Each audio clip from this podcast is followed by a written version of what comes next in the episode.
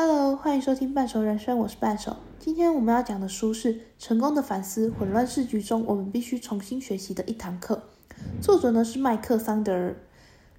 书中的第两百零八页说道：“当机会不平等、责任条件显然偏向财富或血统时，人们失败了可以安慰自己，说自己只是从来不曾真正有过机会，因为制度的不公平，天秤明显不偏向他们。但要是责任条件明显只看才能，我们就无法这样自我安慰了。失败会带来彻底的不如人感，没有任何借口与安慰。出于人性的古怪，这反而增加了人对他人成功的嫉妒与不满。在二零一九年的三月，等待大学放榜的同时，联邦检察官起诉了有钱家长涉嫌舞弊让孩子进入一流大学就读，像是哈佛、史丹利等。为什么这些人会不惜花大笔金钱，也要把孩子送入名校就读呢？说实话，靠走后门的方式一点也不便宜，甚至比就读大学时的花费还要多很多，但却让有钱人的家长疯狂似的抢破了头，这是为什么呢？现在的世界推崇精英主义、才德至上，相信大家都曾听过美国梦，对吧？穷苦的人去了美国，刻苦耐劳熬出头赚大钱的故事，人人都深信着。然而，现在的美国却不再是如此。据研究，美国比欧洲更加难以翻身，从贫困阶级晋升到中产阶级的不到一半，更别说有钱阶级，更是寥寥可数。这些都要归咎于美国现在才德至上思想。才德至上呢，意思就是指政府给了人公平受教育的机会，剩下的就全是靠你自己的努力了。然而，这样的想法产出了精英主义，也就是认为一切的成就都是我应得的，因为我够努力。相信听到这，你应该会发现好像哪里怪怪的哦，或是没发现？没，没错，这样的思想把人的成就归于自己，只要努力就能够成功，却完全忽视掉了运气跟命运的部分。这才的智商是指你有天赋，并且加上你的努力就可大放异彩。但是你的天赋是什么，却是一种偶然性。有些人天生就是当工程师的料，有些人则是画家，有些人是哲学家，有些人是科学家。还有忽视掉了当代社会所期待的技能。假设现在期待的当然是科技，你的科技能力够好，于是你的能力符合了社会的期待，因此被重视。然而，若是身为诗人，在这社会可能就不那么受待见。但若是出生在唐朝的时代的话，诗人却是很有地位的。这种完全不可预知的，并不是我们能决定的。还有一项，也就是我们所出生就注定好的家庭。家庭功能极为重要，即便才能重要，没时间去发展或发现的人，那即便是天才，依旧只是徒劳。有些人天生就是出生在贫困家庭，注定资源就跟中产阶级或是富人阶级有差异。那些人可能需要帮助家里的经济状况或是家庭功能，又该如何无忧无虑的去发展，去发展他的长才？他可能连下个月的午餐费都需要担心，所以其实能够上大学的人是很幸运的，但这样的机运却全被压在了努力之下。我们天真的认为，只要我们够努力，就可以获得自己希望的成果。然而，现实却往往并非如此。努力与理想结果并不成正比，这造成了许多人深受打击时，第一时间会先否定自己。第一个念头是：是不是我不够努力？如果我再努力一点，结果是不是就会不同？这操，这使人，这使了许多人的负的罪恶感，把一切的失败的原因归咎在自己的身上，检讨自己，甚至是责备自己，无法放过自己，造成深深的心理创伤。而成功者呢，他们也很努力，没错，甚至因为太努力了，会以为这是。凭自己得来的，因而看不起失败的人。书中举出了一份调查报告，发现比起歧视胖子、种族、宗教信仰、性别，被最多人歧视的是低教育者。哦，这边呢是以美国的，而非台湾，因为他们认为这一定是看他们自己不够努力，才会造成自己是低教育者。然而，精英主义并没有放过任何人，即便是成功者也无法好过。在为了取得成功。呃，这边指的是考上好大学，因为美国有名的大学基本开缺很少，所以当你拿到这个头衔去应征工作的时候，基本上都是薪水高的职缺。OK，在为了取得成功准备的漫漫长路，家长不自觉的成为了直升机父母，孩子的高中成为了军备竞赛，几乎无法休息，这在孩子身上也留下了烙印。而在之后爆发，忧郁、焦虑、焦躁，各种心理疾病找上门。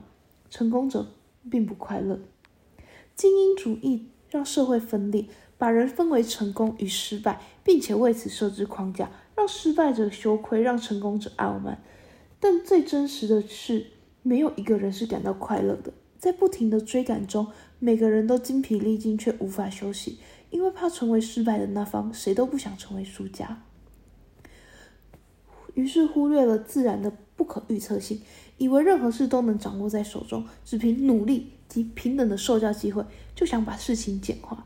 其实这背后也代表着政府并不需要给那些更弱势者的资源，因为他们认为我已经给了你受教权，剩下的就是你自己的事，把该做的福利都推掉，让人们看似站在公平的起跑点，实则却是不公平的竞争。对。那该如何解决这样的精英主义呢？作者提议就是抽签，没错，就是抽签。每个大学先公告自己想要的学生的条件，然后让每一个符合的学生登记号码，接下来抽签。这样的一个好处是，没抽中的学生会知道，不是因为自己不够努力才没被选上，因此减低负罪感；而抽中的学生也会知道，这并不全然只因为他的努力，多少还有些机运的成分在里面，而减少自负。每个方法都一定有它的缺点，但可以再慢慢修改，至少这做法公平许多。OK，这本书我先讲到这里，来说说我看法。我其实觉得台湾有逐渐在向美国靠拢，只是我们现在还没有像美国这么严重。我们的文凭主义还是深刻在心里。同样的努力就会成功，不成功是因为不够努力，仍深植人心。但在我们的教育下，我们真的有。在挖掘每个学生的才能吗？还是说我们先把一大堆的知识交给了他，不论有无兴趣，先把大学考完，接下来再让他自己去选择想念的科系？但我们可能根本就没让他去认识，又或是草草带过。我们强调努力的重要性，却过于强调努力，而淡化了机运的机运的重要性。哦，我想聊个话题。之前在看超级歪的他的贴文，他就在说。在法国的书店聚集在历史文化、哲学等相关书籍区的人比较多，反而是教人如何投资赚钱等相关书籍区的几乎没有什么人。这让我开始思考，为何差别会如此大？以下是我个人的见解。确实，跟法国相比，台湾的哲学、历史、人文、社会比较没有那么被重视。台湾是功利主义的国家，嗯，没错。但这并不代表台湾比法国差。顶多就是我们重视的东西不一样。说功利主义国家其实没有，我觉得没有很超过，因为美国就是比较功利的，美国就是比较偏功利主义的。那台湾其实是向美国靠拢，所以台湾其实也渐渐在偏向功利主义。但这并不代表台湾就比法国差，顶多就是我们重视的东西不同。由于文化与历史造就我们的不同，从台湾角度来看，台湾以前就是一直是被殖民者的。更别说我们现在还夹在中美两国之间，我们当然要功利主义啊，找出最有效率的方法才能够存活啊，这就是我们存活的方式。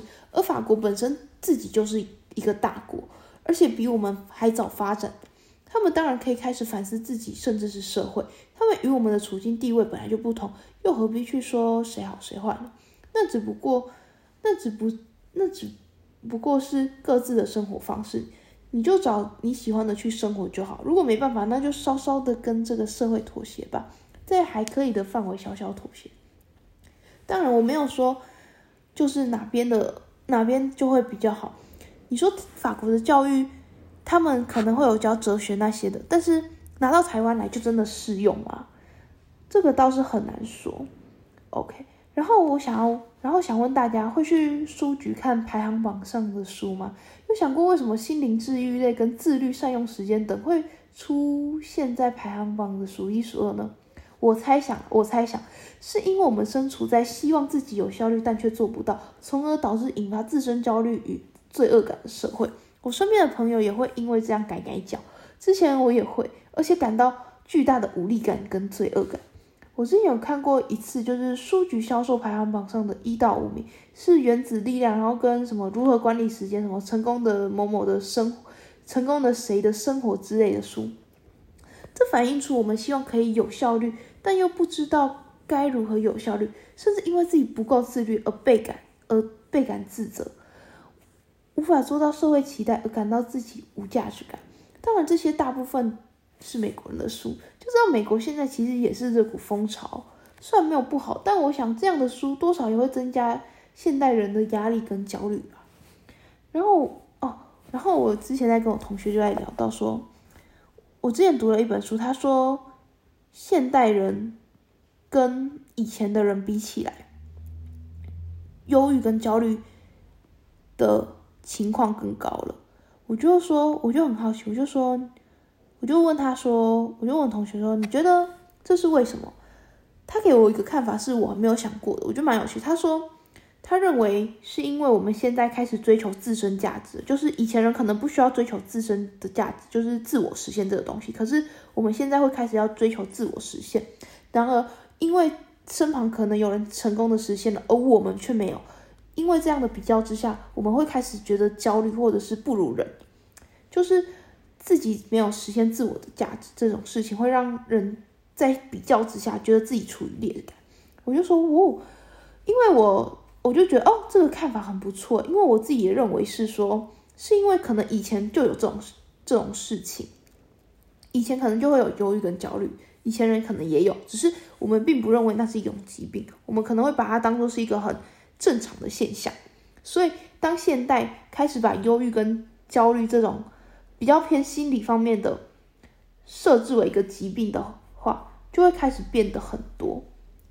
因为可能大家或多或少都有这种想法，然后，但是我们却把它，嗯，大家或多或少都有这种想法，然后我们开始就会把它设为一个不正常嘛，或者是我们会把它设为一个警示。可是可能对以前来说，这其实就是一个很没有什么大不了的事情。就是这原本是我自己的解释，但我听完他的解释，我觉得蛮合理的。